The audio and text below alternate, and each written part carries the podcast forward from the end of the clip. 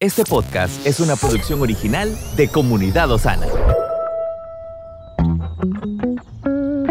Cada día tiene su propio afán. Pero también hay nuevas misericordias que disfrutar.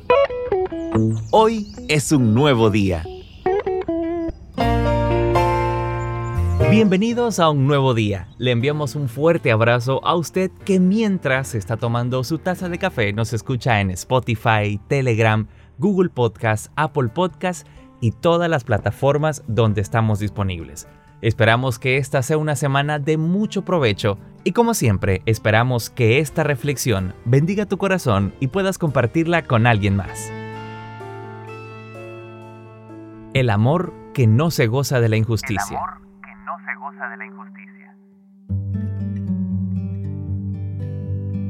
El verdadero amor no se goza de la injusticia, sino que se goza de la verdad. Es una cita que hemos leído muchas veces en 1 Corintios capítulo 13 versículo 6. Usted, como esposa, estimada amiga, seguramente sabe bien cuánto gana su esposo en un mes, pero imagínese este escenario, que de repente él sospechosamente trae más dinero de lo normal. Imagínese que este sea dinero que se lo ganó de una forma incorrecta, por apuestas, sobornos y fraudes, y de repente usted se alegra. ¿Sabe cómo se llama eso? Gozarse de la injusticia. Pero por el contrario, si usted le dice a su esposo, eso está mal, no lo tienes que volver a hacer, estaría gozándose de la verdad. Y eso nos lleva a la siguiente pregunta. ¿Por qué el amor no goza de la injusticia, sino de la verdad? Y esto es sencillo, estimados amigos, porque Dios es amor. Como Él es amor, la característica del amor no puede ser la injusticia. El amor y la justicia de Dios son como las dos caras de la moneda. Hemos escuchado muchas veces que el pecado consiste en errar en el blanco. Y cuando esto sucede, el problema en sí no es el blanco, sino nuestra puntería. Entablar una relación de justicia con Dios es formar una relación correcta con Él y vivir teniéndolo a Él como el blanco de nuestras vidas, como ese objetivo mayor al que nosotros queremos alcanzar.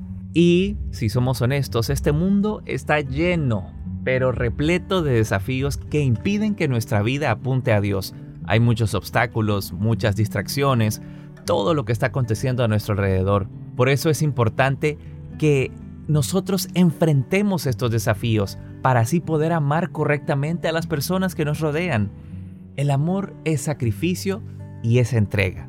Por ende, debemos luchar y vencer a nuestro propio ser, que, por naturaleza, nosotros siempre buscamos evadir el sacrificio y la entrega. Solamente cuando lo logremos podremos amar correctamente. ¿Y sabe? Para poder avanzar cada día por el camino correcto, debemos poner nuestra mirada en Dios. Gracias por haber estado con nosotros en esta reflexión. Esperamos que haya bendecido su corazón y que usted pueda compartirla con todos sus contactos. Recuerde, si nos está escuchando en Spotify, puede darnos seguir y calificarnos con 5 estrellas. De esta forma podremos llegar a muchas más personas. Que tenga un excelente lunes, que Dios le bendiga y no se olvide que hoy a las 7 de la noche puede conectarse a nuestro altar familiar desde nuestros hogares en todas nuestras plataformas digitales. Un fuerte abrazo para usted y que tenga un excelente día. Estamos en tu plataforma favorita. Recuerda que puedes escucharnos en Spotify, Apple Podcast, Amazon Music y Google Podcast. Compártelo y sé de bendición a los demás.